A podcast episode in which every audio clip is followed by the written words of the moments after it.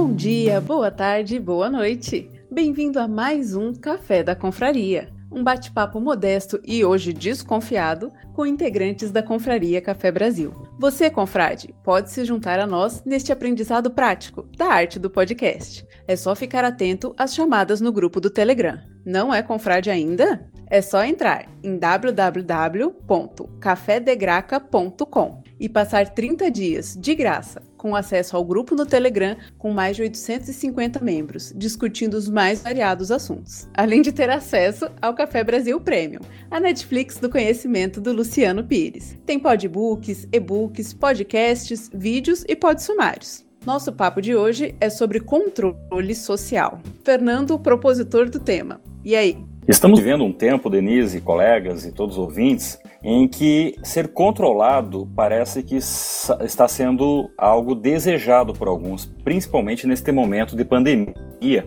em que sair na rua sem máscara já é motivo de quase estar cometendo um crime, ou na verdade, até por conta das novas leis, é um crime em muitas cidades, e isso tudo as pessoas já estão desejando cada vez mais controle da vida pessoal e da vida do próximo. Agora, a grande questão: isso é bom, isso é ruim, isso é necessário até um certo ponto, com certeza, mas este ponto que a gente está chegando, será que já não está passando além do ponto da questão da individualidade? Será que o coletivo tem que se sobrepor de tal maneira sobre o indivíduo? Muito bem, essa vai ser a discussão de hoje. Vamos conhecer os nossos participantes. Eu sou Denise Santana, de Guarulhos. Eu sou Alisson Bissoli, de Belo Horizonte, espero que você tenha pedido permissão do governador do seu estado para ouvir esse podcast. Eu sou Fernando Pitti, de Tubarão, Santa Catarina, e o meu governador que faz as leis e os decretos para é, nos manter em casa, neste final de semana estava numa festa sem máscara. Eu sou o Mal, e eu sou o governador da minha casa, e minha filha é regida pelas minhas próprias leis. Salve Mal! Muito bem. É, em relação a controle social, quando você vai procurar é, o termo controle social, você encontra no mínimo umas três definições diferentes conforme a intenção de quem escreve. É, o que vocês entendem por controle social? Denise, quando a gente fala em controle social, ele pegando dois termos aqui, pelo menos duas definições, uma delas é o controle do Estado sobre os indivíduos, sobre os habitantes de um determinado momento, de um determinado ambiente, de um determinado local, para mantê-los é, dentro de uma certa ordem, dentro de uma certa é, harmonidade, assim, digamos, né? E uma outra definição seria a própria população manter um controle social sobre os governantes também, para que eles se mantenham na linha, para que eles façam as coisas que é, para as quais foram eleitas. Pelo menos essas duas definições eu acredito que seriam válidas, né? Tanto o Estado manter os habitantes é, dentro de um, uma certa harmonia, enquanto a população manter os governantes também na, na linha.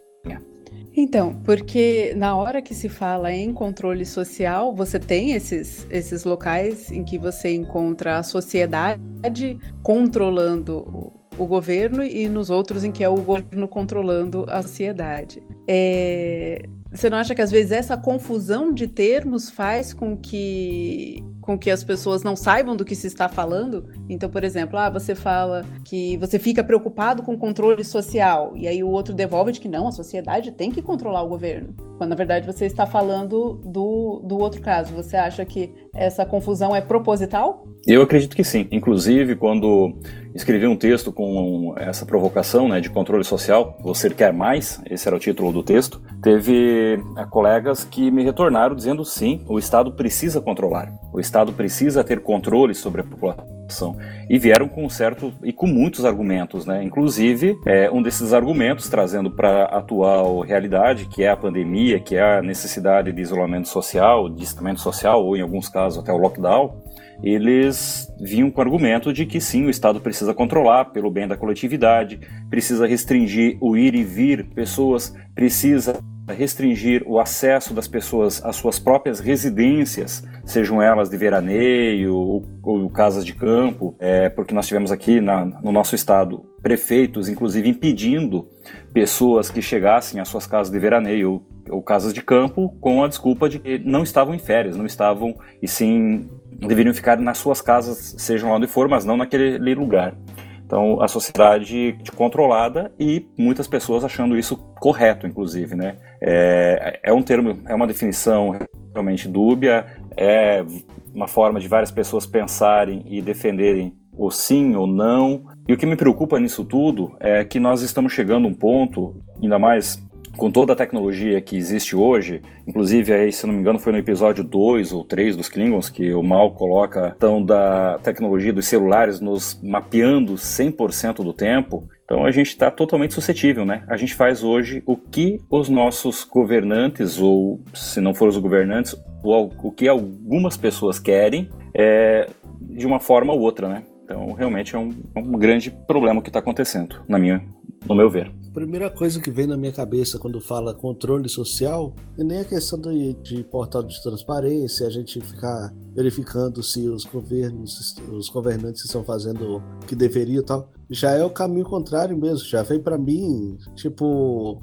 esse bando de decreto que estão fazendo, essas loucuras que cada cidade está fazendo o que quiser, baseado às vezes em coisa nenhuma, né? É, baseado em algum profeta do Apocalipse, por exemplo, como nós tivemos o cara aí que falou que teríamos milhões de, de, de mortos, ah, o prefeito que coloca é, vários pontos da cidade, fecha os comércios, coloca vários pontos da cidade medindo temperatura do povo, começa a verificar se o povo está saindo da rua ou não, para a rua ou não, pelo sinal do celular, triangulação da, da, das antenas. E eu queria estar tá falando besteira, mas isso tudo está acontecendo. Esse é o tipo de controle social que é, é desculpa aí, uma, uma merda, né? Tipo, vontade de ir embora pro mato, né? Bom, vamos lá. É, você não precisaria, né? Vamos, vamos falar de política pra, por enquanto, para a gente poder, poder, conseguir chegar no, no, no, controle social. Você não precisaria de é, governantes decretando e usando mão de ferro para punir é, as pessoas se fôssemos quieto, viu? Eu estou já fazendo valer o governo em casa e mandando o cachorro ficar quieto. É, não precisaríamos se as pessoas tivessem consciência de que elas, primeiro, fazem parte de um grupo. Ok, a individualidade, eu concordo que ela é suprema, tá? Só que a minha individualidade, ela me joga para o coletivo. Nós vivemos em sociedade. Então, é, penso o seguinte: uma lei ela não é criada porque. Não deveria ser, né? Porque uma pessoa quer. Né? Ela é um conjunto de normas, por exemplo, é, adultério era crime na, acho na Constituição passada. Né? É, se não me engano, não sei se aqui podia apedrejar ou algo do tipo. Mas a, naquela época, né, a coletividade permitia esse tipo de coisa. Hoje evoluímos e não mais. Então, a mesma coisa para controle. Não, não deveria existir de forma como existe hoje se cada um fizesse a sua parte. É, no programa do Covid lá a gente falou, né? Eu, eu porra, sempre que eu tô gripado eu saio de máscara. Isso já era uma coisa minha. Né? Eu sou meio freak nessas coisas. E hoje em dia virou uma coisa normal. Então, vamos dizer o seguinte: a, as pessoas evoluíram e quem sabe agora, quando elas estiverem resfriadas, boa parte da população também não consiga, não, não passe a usar a máscara como sendo uma coisa normal. Né? Então, ela, enquanto indivíduo, ela se voltando para a sociedade e fazendo uma coisa que é boa para o coletivo. Então, se cada um fizesse e tivesse o pensamento de eu faço parte de um todo ou de um grupo, isso não deveria existir da maneira que existe hoje. Então fica uma coisa assim meio paradoxo, né? paradoxal. É, o Estado vai interferir justamente porque não temos, na grande maioria, o pensamento individual de cada um. As pessoas hoje em dia só pensam no próprio umbigo. Mal, é esse controle desejado e necessário. Então, quando o Estado precisa de fato colocar algumas regras, colocar alguns critérios para que a sociedade ande dentro dessa harmonia. Por exemplo, definir que todo mundo tem que ser de máscara agora por conta da pandemia, é, definir a questão de leis de trânsito, por exemplo, é um tipo de controle social necessário. O que acontece é que quando o Estado começa a ter esse poder, ou quando alguns governantes percebem que, estando eles no controle do Estado, eles têm esse controle, eles podem ir um pouco além.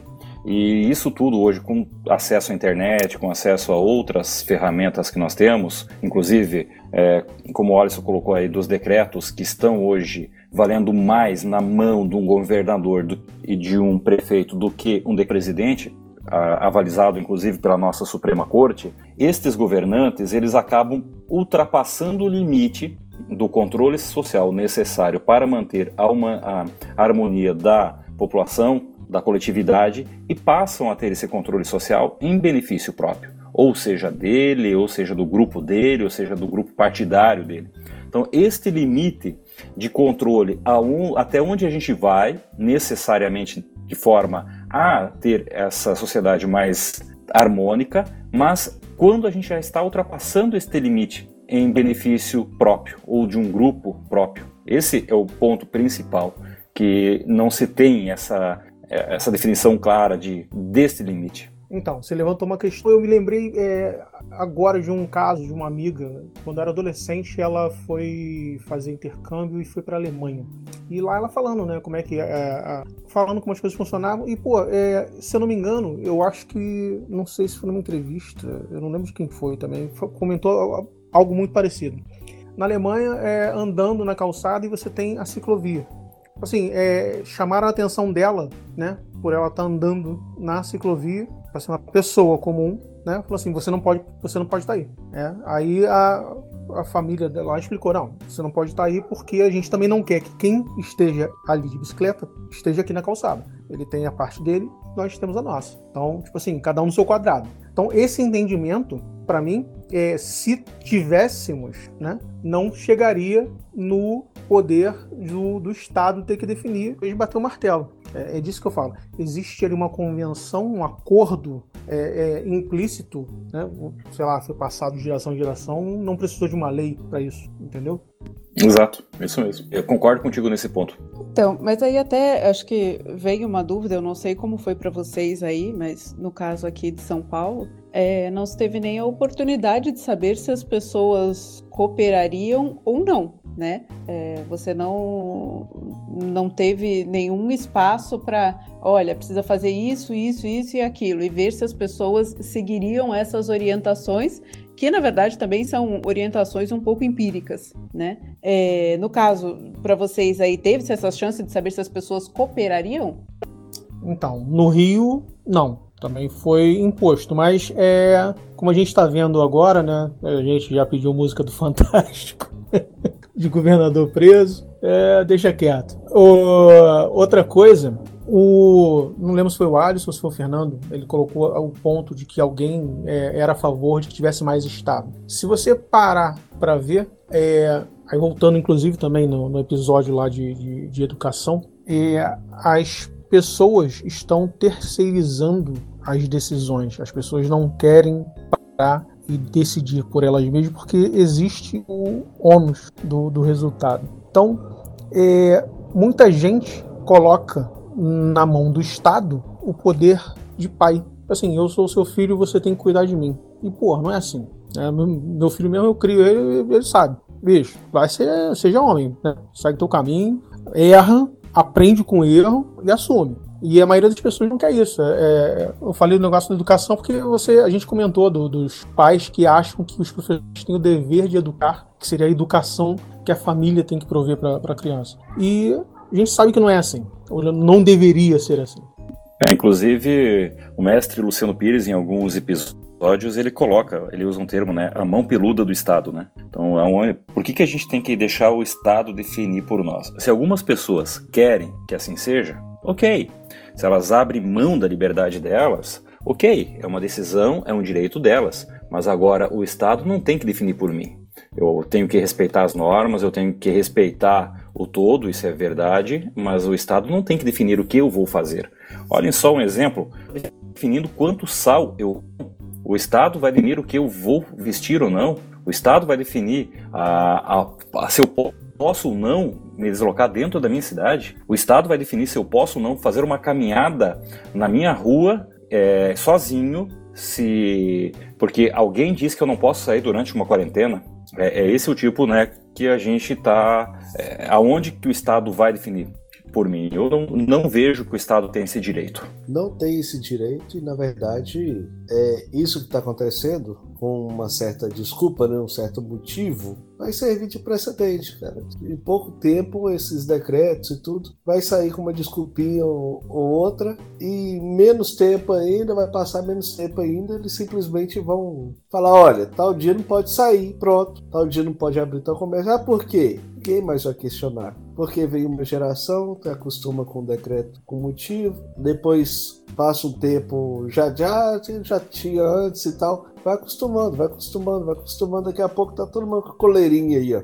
Aceitando passivamente o que o Estado fala. Aceita, porque são dois métodos, hein? Ou você vai cozinhando, fazendo a pessoa engolir pouco a pouco o que você quer que faça. Por exemplo, ah, primeiro você tá fazendo isso, mas é pro seu bem. Ah, você está fazendo isso é porque precisa. Agora você está fazendo isso porque eu estou mandando e pronto. Você já acostumou tanto fazer aquilo, né? É, o método contrário disso é o chamado o pé na porta, né? Que você, você pede para a população fazer alguma coisa completamente absurdo, ninguém aceita, aí você pede mais branda, algo mais brando, que normalmente não aceitariam, mas como já negaram o anterior, vão fazer. Mas aí o método que está sendo usado é outro. Vai pedindo mais básico, vai pedindo outra coisa, outra coisa, outra coisa. Daqui a pouco tá todo mundo obedecendo, você nem sabe por quê.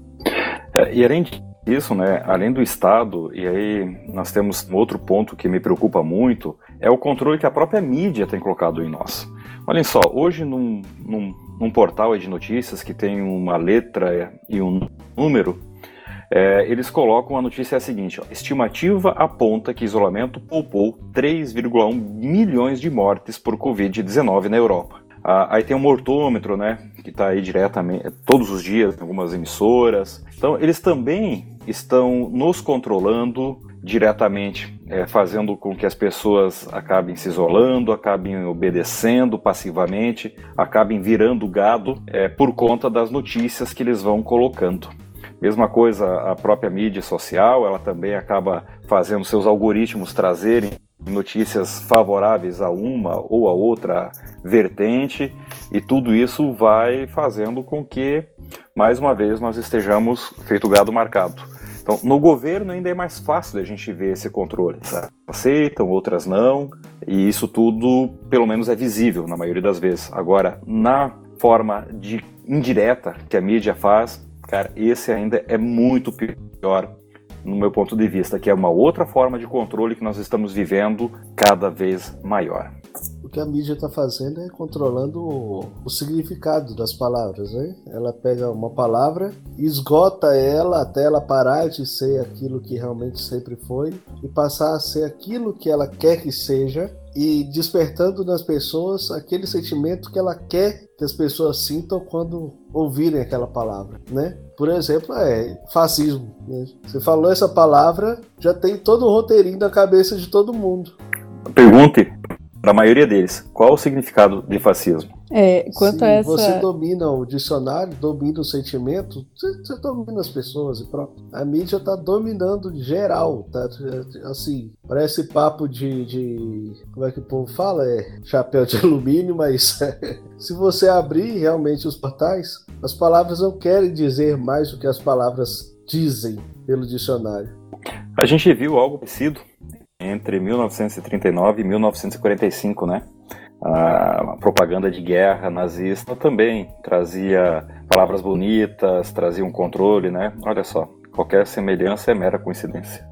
Então, é, controle de informação, né? Algo que você vê em vários, em vários registros. Eu estava lendo agora o livro do Muro de Berlim e tem duas coisas. Uma que bem, ele começa a história muito antes e você tem todas essas questões de propaganda, tal, tudo isso dentro desse livro aparece também. Um livro histórico, não é, não é ficção. E quando chega, quando no dia em que eles implantam o muro, na verdade é um, uma eles passam arame farpado só na fronteira e põem alguns soldados, né? E na verdade até o próprio o próprio governo da Alemanha Oriental se surpreende com a pouca quantidade de pessoas que que tenta atravessar ou que se revolta ou que faz alguma coisa durante esse período em que eles estão estendendo a barreira. As pessoas simplesmente olham, porque já estavam acostumadas a tanto controle, tanto controle que no dia elas simplesmente não fizeram nada. Conta a história que a Stasi, que é a polícia da inteligência secreta da República da Alemanha Oriental, né? De República Democrática, que é a parte comunista, ela entrava nas casas das pessoas e mudava os móveis de lugar é, enquanto as pessoas não estavam em casa para fazer com que as pessoas estivessem se, se, sentissem loucas, se sentissem naquela será que mente é assim que eu quando eu saí? Será que não estava? Será que eu que estou ficando louco? Então era outra forma de controle que eles também adotavam que era fazer as pessoas não acreditarem mais em si.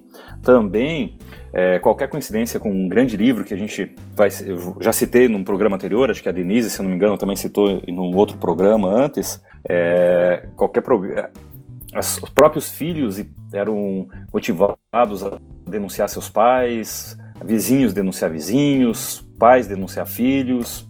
Então também as pessoas viviam naquela política do medo. Então mais uma forma de controle que existia e ainda existe é o controle do medo, né? É, uma pausa rapidinho porque é aquela interrupção das 10 da boa noite, vai. Boa noite. boa noite. Boa noite. Boa noite, Leona. Menina. É a Denise, é. Pronto, é a menina. Agora vai, pra caminho. Foi mal, gente, a interrupção das 10 que eu falei. Até esqueci o que, que tava falando. Do eu tinha falado livro de 1984, né? Olha só, eu não falei o livro, mas você já sabia o título. Eu estava falando aqui da Stasi, né, que fazia todo o controle, fazia, inclusive incentivava pais a denunciar filhos, filhos denunciar pais, e exatamente como o Mal falou, né, o livro 1984. A gente viu isso depois escrito, refletido na história. E, cara, isso é, tá muito próximo de acontecer aqui, da gente começar a ter gente é, apontando pro, pro vizinho, pro próprio filho.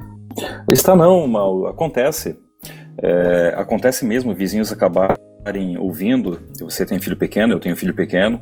Assim, para quem tem filho sabe que muitas vezes uh, as crianças choram porque são é, privados de alguma coisa. Por exemplo, hoje à noite meu filho estava querendo jogar, queria baixar jogos novos, eu simplesmente falei que não iria baixar um jogo novo. E aí ele, ele, ele deveria se contentar com aquele jogo que tinha acabado de baixar. Então, ou era aquilo ou era nada. Ele simplesmente, depois de brigar, brigar, brigar, pegou e deitou no chão e começou a berrar, feito louco. Isso, para quem está fora, para quem está ouvindo e não vendo, vai acabar fazendo o quê? Vai acabar denunciando, vai acabar mandando para um conselho tutelar, vai mandar chamando a polícia. E eu presenciei isso, eu já vi isso acontecer. Pessoas que não vê, mas apenas ouvem e tomam suas conclusões em função do que ouviram. E pior, acharam que ouviram. Então, também, agora, dentro dos nossos apartamentos, a gente tem que ficar com um certo cuidado ao educar os nossos filhos, mesmo sem agressão nenhuma, sem intenção de agressão. Ninguém está querendo fazer nada, apenas educando, e educar às vezes é privar, dizer, olha, aqui você pode, pode, e a criança vai se desesperar ou vai usar desta arma dela, que é o choro, para tentar chamar atenção. Os pais cederam não. E quando o pai não cede, ela vai berrar ainda mais. E aí o vizinho vai querer achar que está ouvindo algo que não ouviu ou não viu.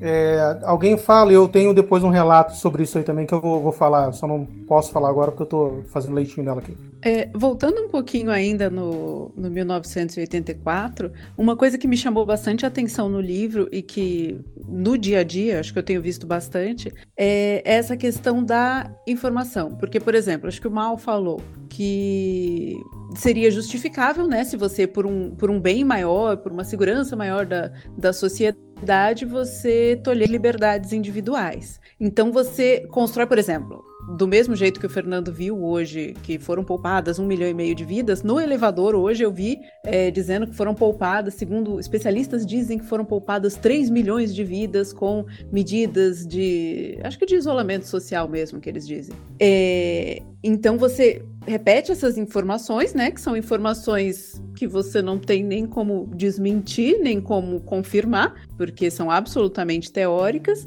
e você usa essas informações para reforçar nas pessoas que qualquer denúncia, qualquer coisa que elas façam é por um bem maior. É, quais as coisas que vocês acham que tornam as pessoas mais vulneráveis a esse tipo de afirmação? Sabe, de que como você consegue convencê-las tão fácil de que este é realmente um bem maior? O medo. As pessoas têm medo.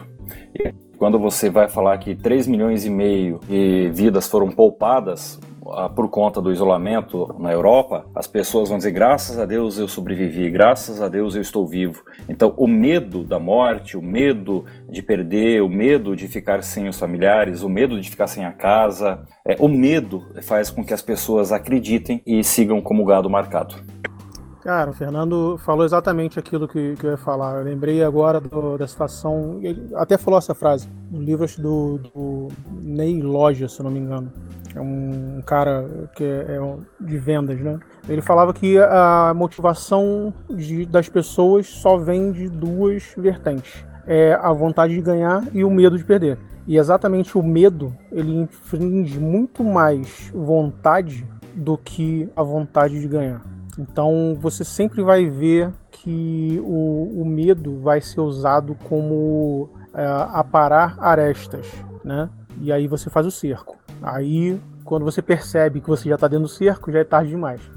Mas ninguém parou para poder questionar de onde é que eles tiraram esses números do, do, da Europa? Pô, tantas pessoas falam, mas como que chegaram nisso, pelo amor de Deus? Ô, Alisson, é, cara, é, números te dão uma expressividade de que é verdadeiro. Se você usa então percentual, é pior ainda, porque lembrando também uma, uma matéria que foi citada num dos programas lá do, do Covid, falando, acho que foi em Rondônia, Roraima, agora eu não lembro, mas teve um aumento de acho que 500%, 600% de casos no estado, aí passou de 1 para 6. Aí, pô, você vê a expressividade do número de aumento e você vai olhar realmente a, a, a quantidade, você quantifica isso ali absolutamente, e cara, é pífio. Mas o que, que vai vender jornal? O que, que vai chamar mais atenção? O que, que vai gerar mais medo? 600% de aumento ou aumentou, aumentaram cinco casos no estado?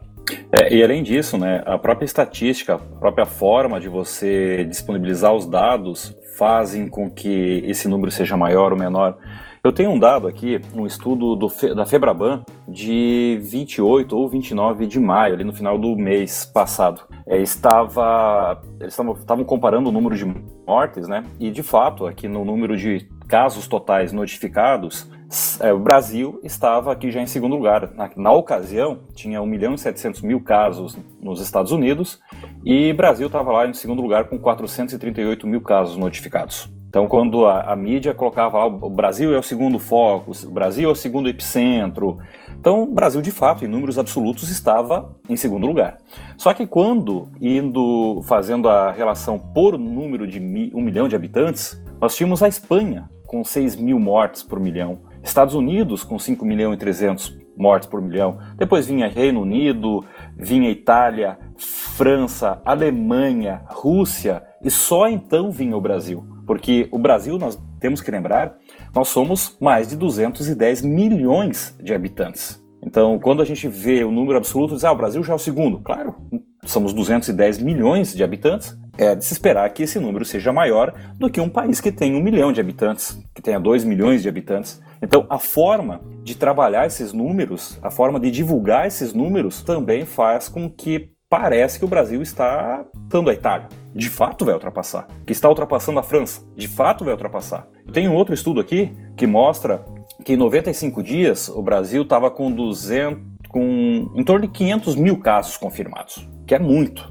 por uma população de 210 milhões. Aí fazia uma comparação em número de habitantes aproximados: França, Itália, Espanha, Bélgica, Portugal, Suíça. Tinha que somar todos esses outros países chegar a uma população quase parecida com a do Brasil, aí o número de casos ultrapassava enormemente, ia de 500 para 700 mil se somar todos, de mortes de 28 mil para 88 mil. Então, se a gente comparar população por população, em quantidade, a gente vê que o Brasil ele está abaixo dos outros. Não é inegável, não é um número pequeno, não é um número que a gente possa negligenciar. Só que é um número menor proporcionalmente do que os outros. Só que como se divulga isso? De novo, qual é o interesse da imprensa divulgar números corretos, dando um enfoque melhor, se ela pode dar um enfoque mais mórbido para o assunto? Só para só constar, só para eu dar o, o número, é, o Brasil, segundo o World Meters, ele é o 19 em mortes por milhão de habitantes, 176, tá? Então é o 19. Se você pegar, Fernando, esses números e divulgar eles, vão te chamar de negacionista, se você, porque você está usando a razão e, e dados, né? Você, você é negacionista. E se você colocar num site, esse site seu fizer propaganda pelo Google, ainda vai vir um certo perfil de, de Twitter para poder tentar fazer o, derrubar o seu, seu patrocínio seu sitezinho lá, porque está fazendo fake news. Exatamente. Esse é o outro ponto de controle, né? A gente está vendo esse movimento, é, tanto nos Estados Unidos, agora no Brasil, inclusive artistas e apresentadores de TV apoiando este movimento,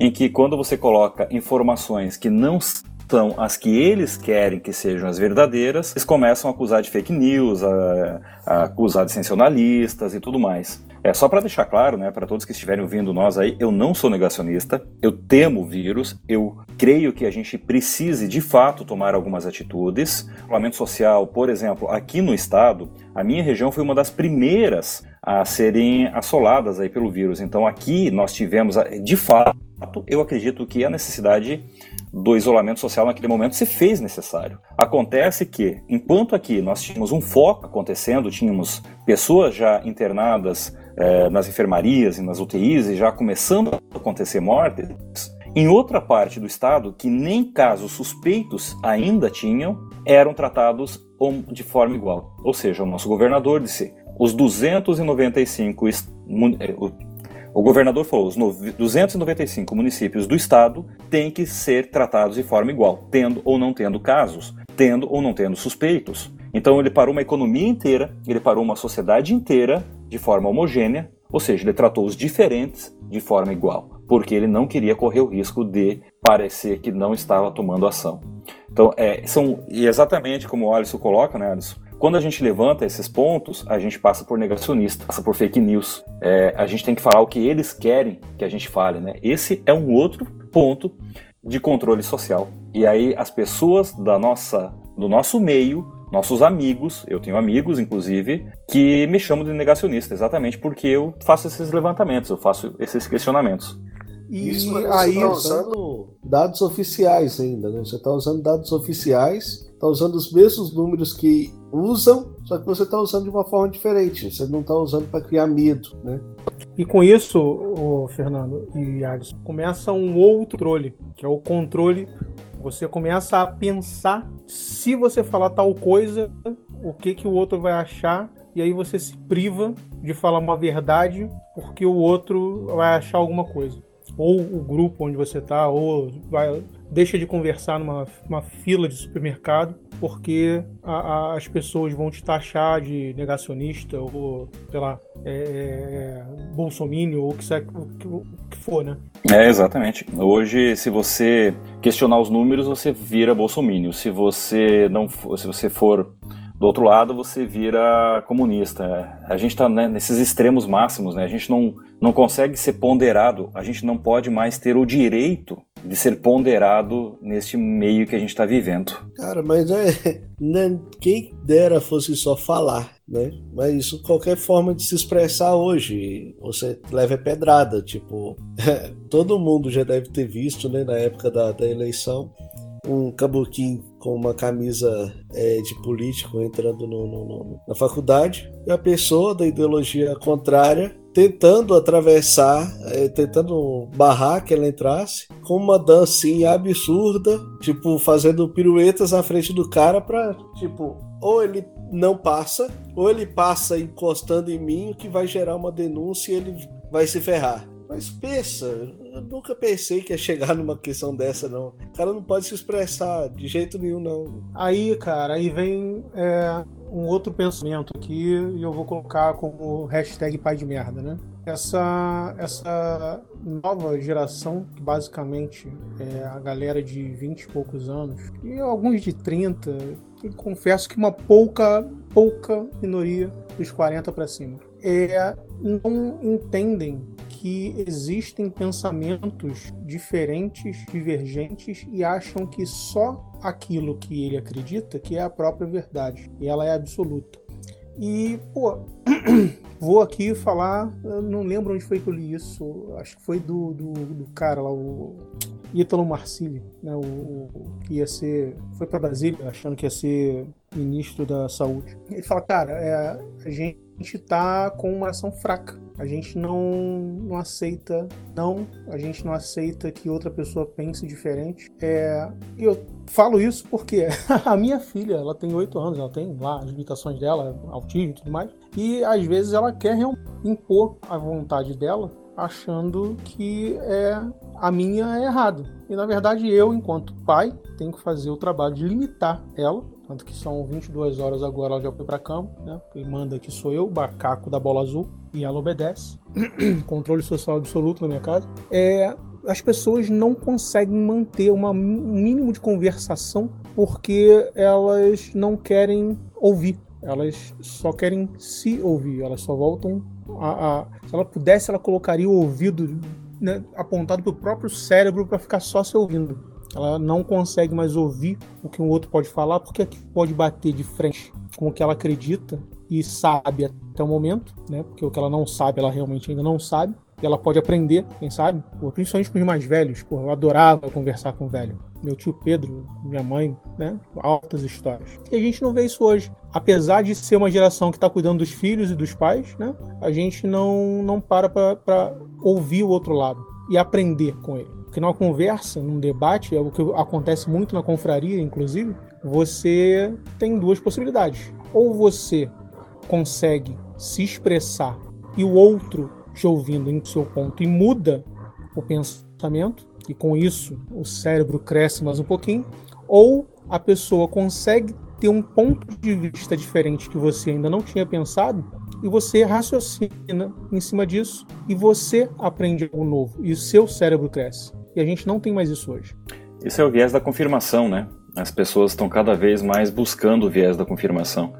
Mudando de assunto aqui, a Denise, como médica, vai entender bem, mas é, aquela, aquelas pesquisas, né? Chocolate faz bem ou faz mal? Tem horas que faz bem, tem horas que faz mal. Então, as pessoas que acreditam e gostam de chocolate só vão buscar estudos que dizem que o chocolate faz bem.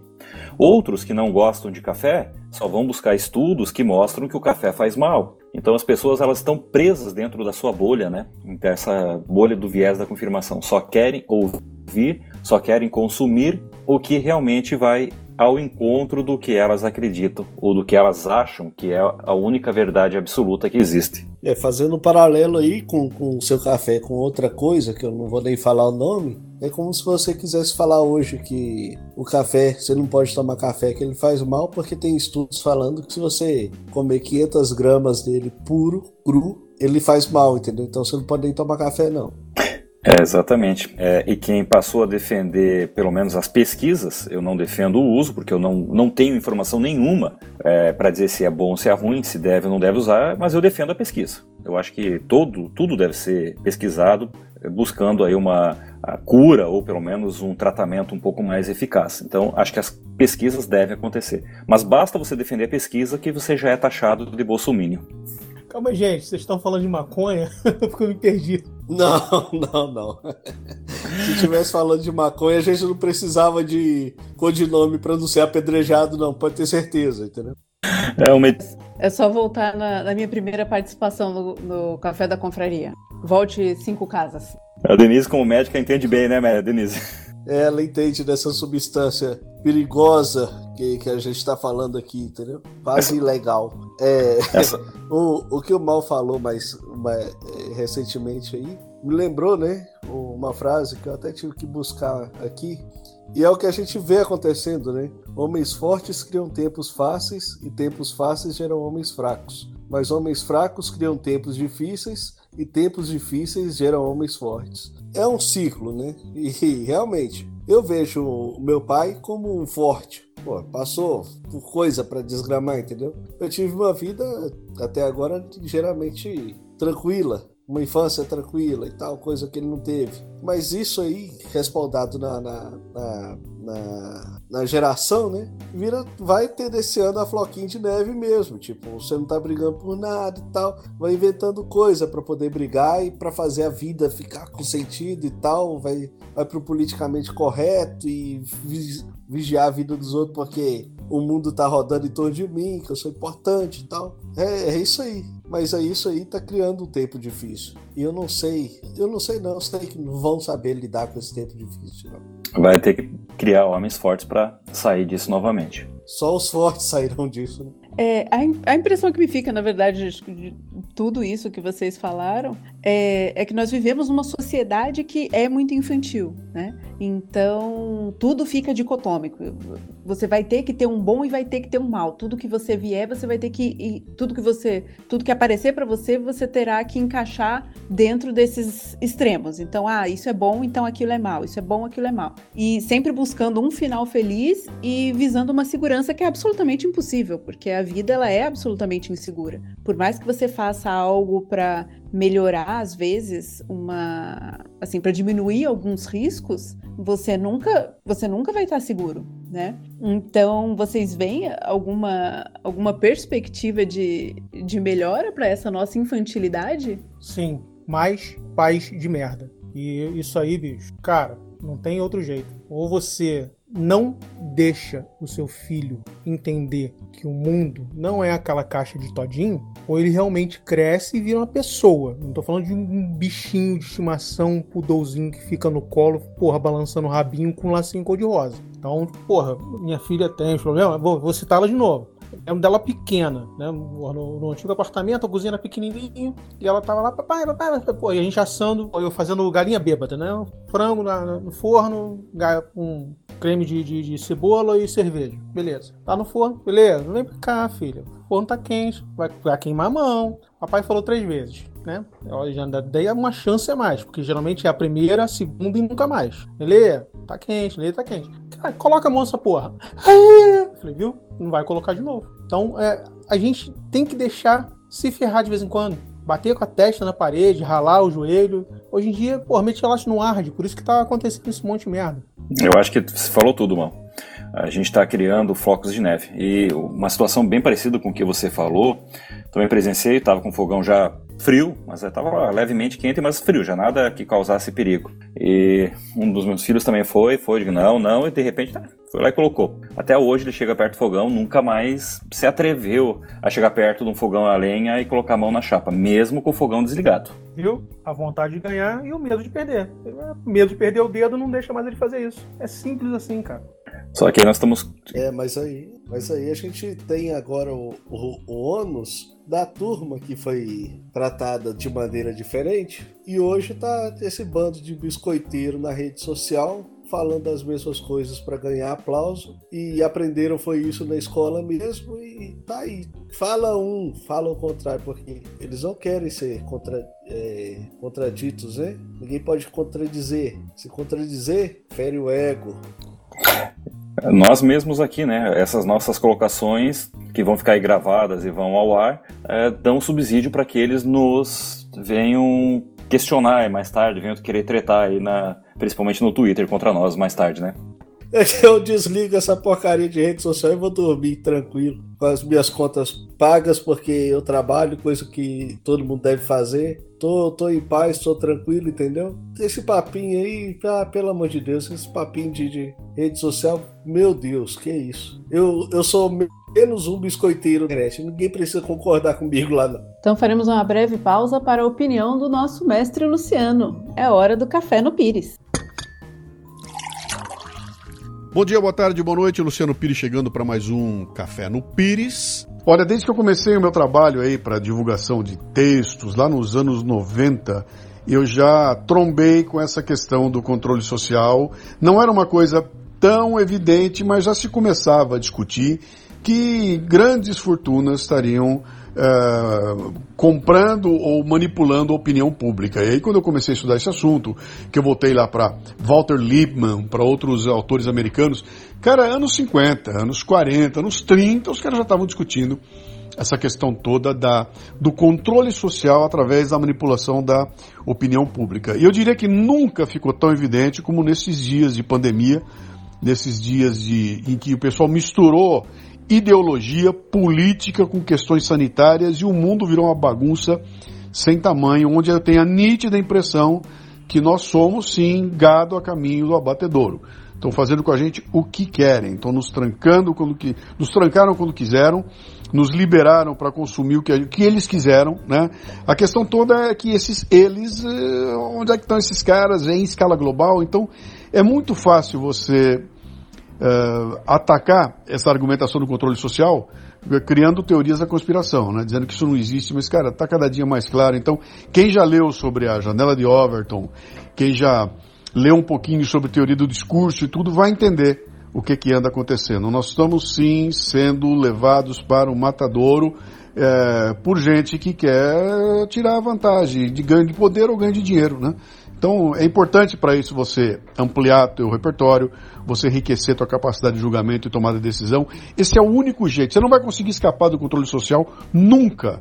Mas se é para ser feito de trouxa, cara, que seja um trouxa consciente. Um abraço. As coisas que, porque se vocês forem ver, nossa, muitas dessas coisas que a gente fala, elas estão em 1984 e em filmes e às vezes até, às vezes não, né, em outros livros também. É... E por que que vocês acham que esses livros, esses filmes causam tanto, tanto susto, tanto impacto na maioria das pessoas e na hora que a situação vai se aproximando lentamente da mesma situação que você vê nesses livros, nesses filmes, parece que não assusta tanto. Ah, é porque o, o livro e o filme ele tem poucas páginas e poucas horas, né, poucos minutos para jogar tudo aquilo na sua cara. Então ele, ele evolui de uma forma que quando você vê, ele já está vomitando na sua cara e você tem que jogar aquilo para dentro do seu estômago. Né? A vida real não, você vive um dia de cada vez. É só você ver. Você acha realmente que se você acelerasse é, os últimos dois anos para trás e nos próximos dois anos para frente e colocasse isso num enredo de duas horas, se você só olhasse pro, pro, pro governador de São Paulo, você acha que todo mundo não ia ficar indignado? Inclusive quem adora ele e, e bate palma para ele? É aquele exemplo do sapo, né? Sapo colocado em panela fervendo vai pular e não vai ficar. Sapo colocado numa panela fria que vai levemente sendo aquecida vai ser fervido, vai ser cozinhado. E eu acho que a gente vive nesse ponto que a gente está sendo cozinhado, porque tudo que está acontecendo é, vem sendo desenhado e vem, vem sendo construído há décadas. E como bem colocou Mal ali, quando a gente fala dos livros, no máximo uma semana, se a gente lê muito devagar, no máximo em um mês, ou para os mais dedicados, talvez no, no mesmo dia, a gente parte do sai do, fe, do céu ao inferno muito rapidamente, né? Então, acho que é esse realmente um ponto que faz com que o livro se torne mais marcante, mais é, pesado. No próprio 1984, é, ele tem aquela parte em que, em que eles modificam, né? Na verdade, é quase uma coisa central no, no livro, em que eles modificam a história, eles modificam os livros, eles pegam os clássicos e vão alterando, diminuindo o vocabulário, tudo mais, para para fazer com que as pessoas se tornem mentalmente mais pobres e, portanto, mais manipuláveis. É... O quanto que vocês vocês acham que a gente precisa andar para a gente melhorar nesse sentido também? Porque convenhamos que, como sociedade, nós você tem a quantidade de, de pessoas que terminam o segundo grau e que mal conseguem escrever uma frase que dirá ler e interpretar um texto.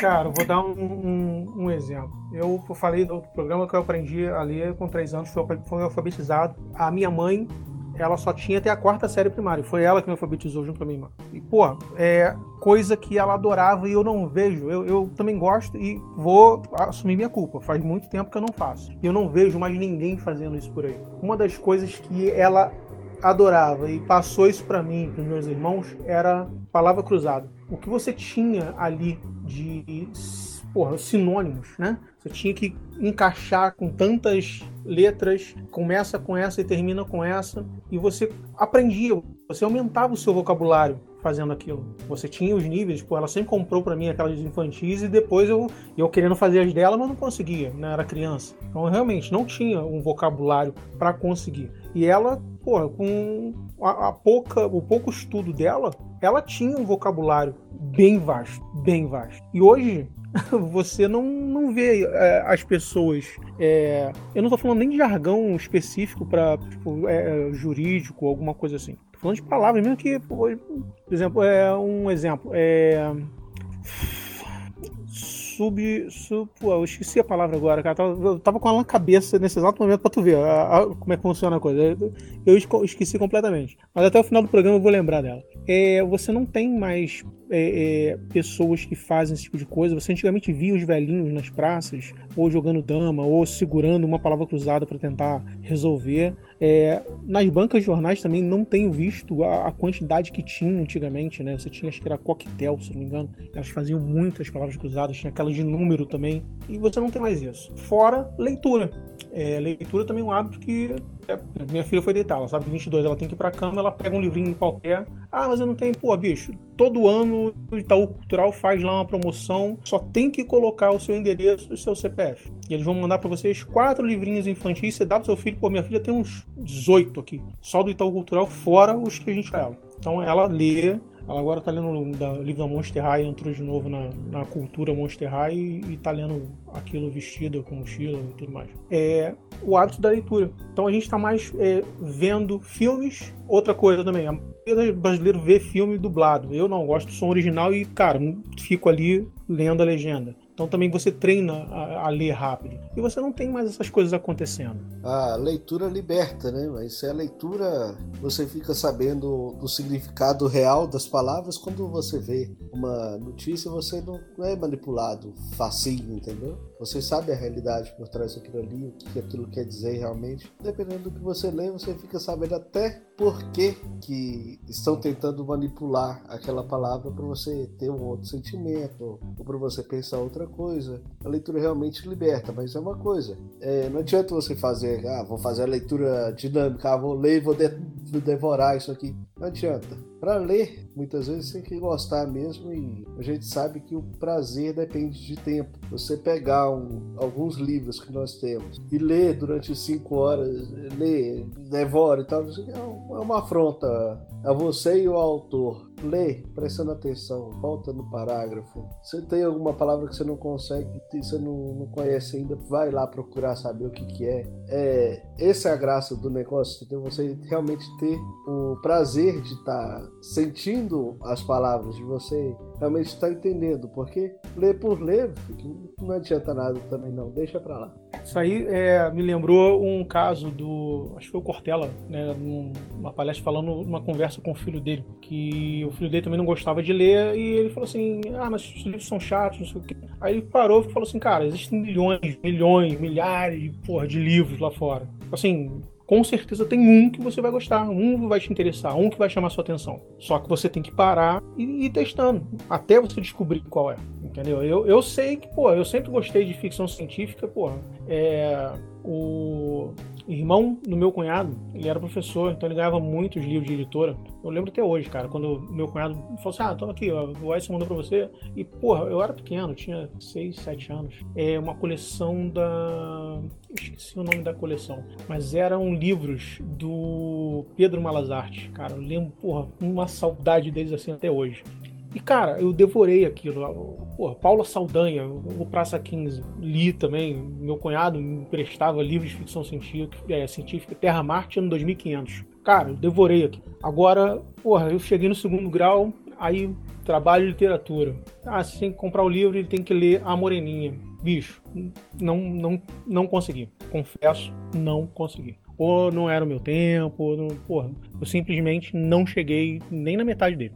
Tem muito da forma com que é conduzido também né, esses trabalhos, porque tem um autor, um clássico, que é o Júlio Verne. Se a gente trabalhar bem esse autor, você pode trabalhar o ano inteiro com uma única obra dele. Imagine, por exemplo, Viagem da Terra à Lua, 20 mil léguas submarinas, é, você tem tudo, eles têm química, você tem física, você tem geografia, você tem história. Você poderia estar explorando de uma maneira absurdamente ampla. Mas muitas vezes, e, e eu falo isso é, na, na, na, época da, do primeiro principalmente do segundo grau, a gente tinha que fazer uma leitura, tinha prazo para entregar, tinha que fazer uma resenha, tinha que ver quem era o autor principal, tinha que ver quem não sei o que, qual. E ficava preso àquela formalidade que já com a fichinha pronta, né? Então era o autor fala isso, a história é aquilo e acabou.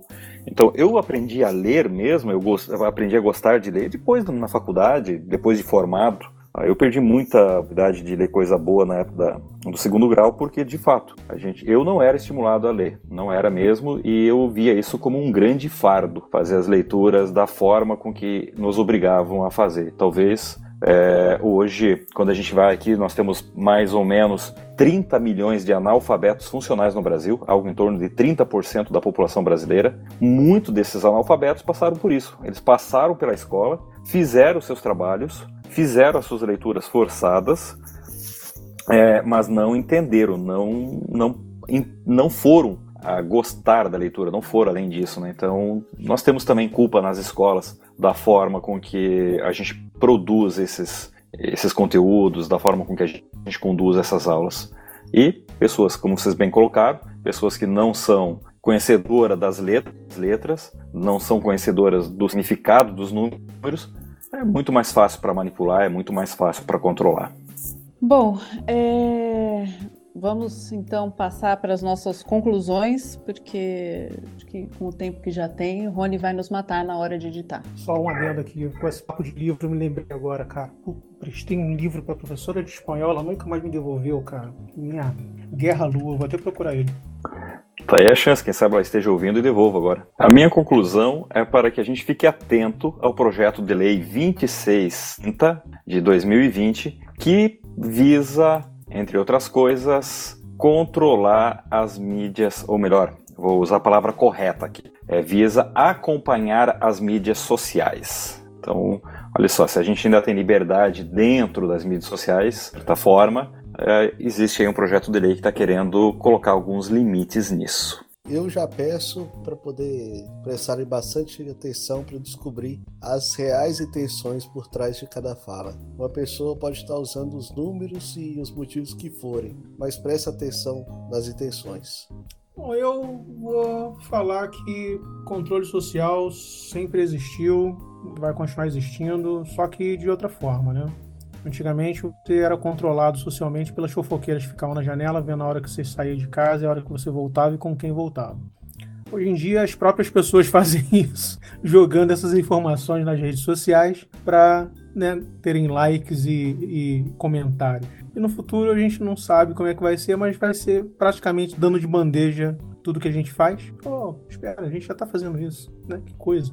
É, bom, quanto ao que o Fernando citou da, do projeto de lei sobre o controle das redes sociais, é, eu acho que antes de tudo, antes de, de ficar, ah, eu concordo, ah, eu não concordo, é sentar e ler o projeto. Porque eu vejo muito, muita mensagem em grupo de WhatsApp, né? Tipo assim, ah, vai lá, vota sim, ah, vai lá, vota não. E, e eu acho que falta muitas vezes ler os jetos para conseguir saber o que realmente se, se quer, né? Porque acho que lendo direitinho, talvez a opinião da pessoa mude.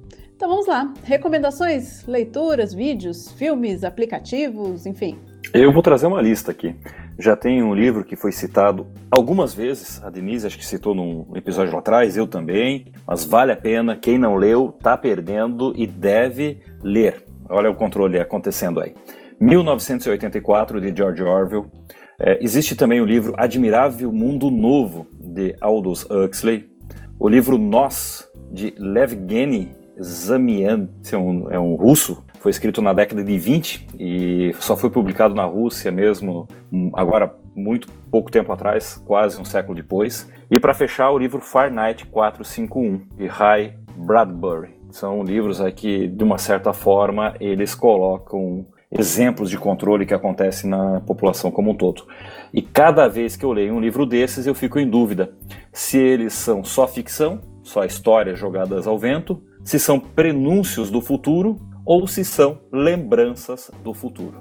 Bom, eu vou dar dica de aplicativo, né? Porque a, a minha pequena cidadã do meu governo aqui, agora é, ela já fazia uso, né? Quando eu deixava e ela se comportava.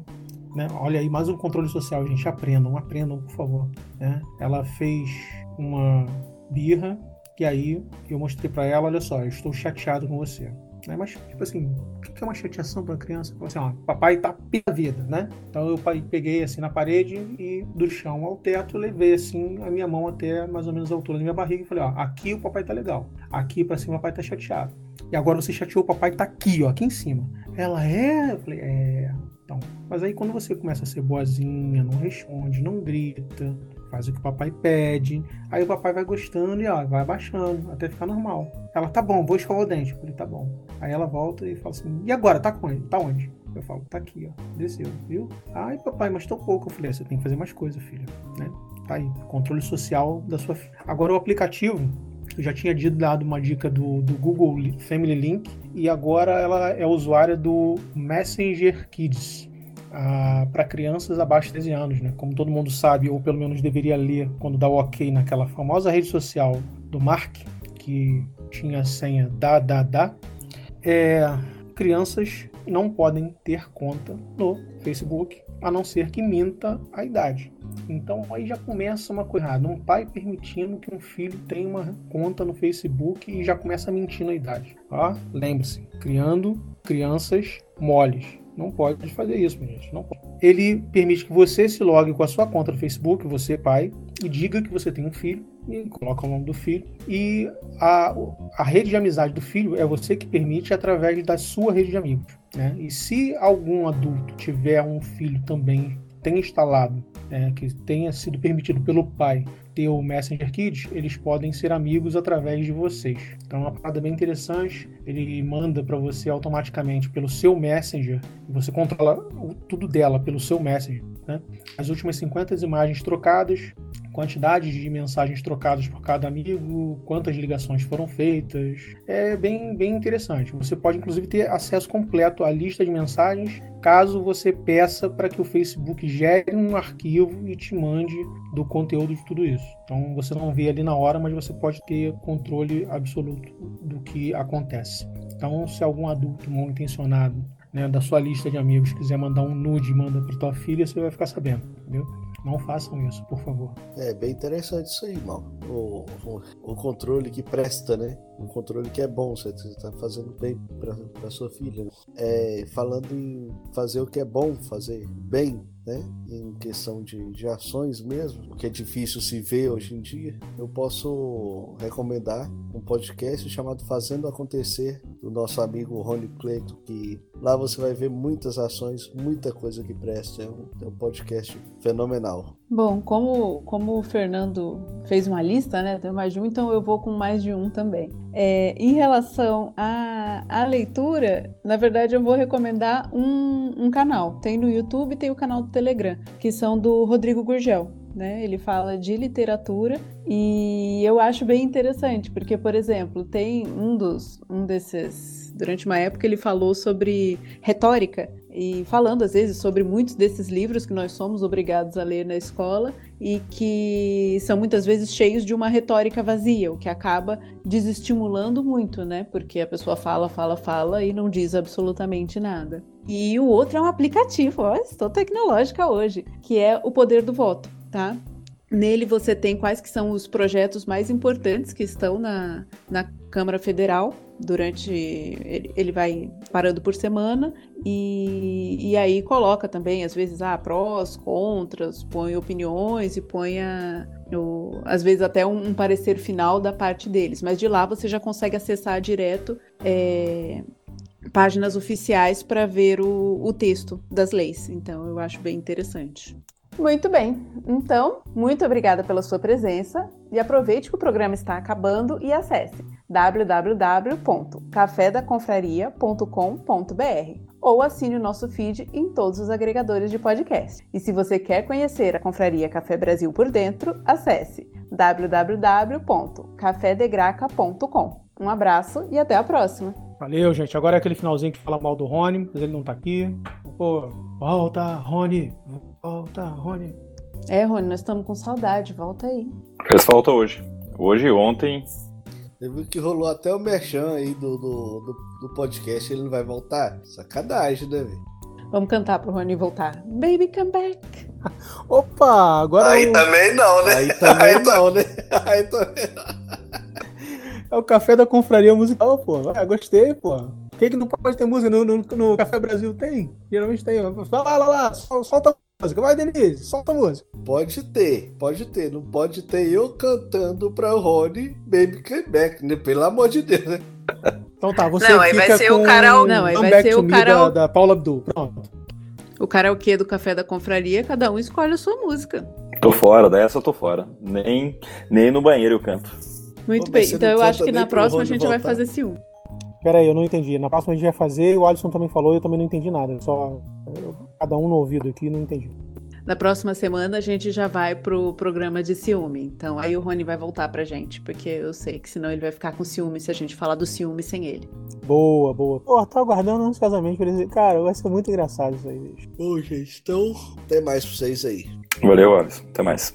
Valeu, gente. Abraço. Até semana que vem. Valeu, até mais.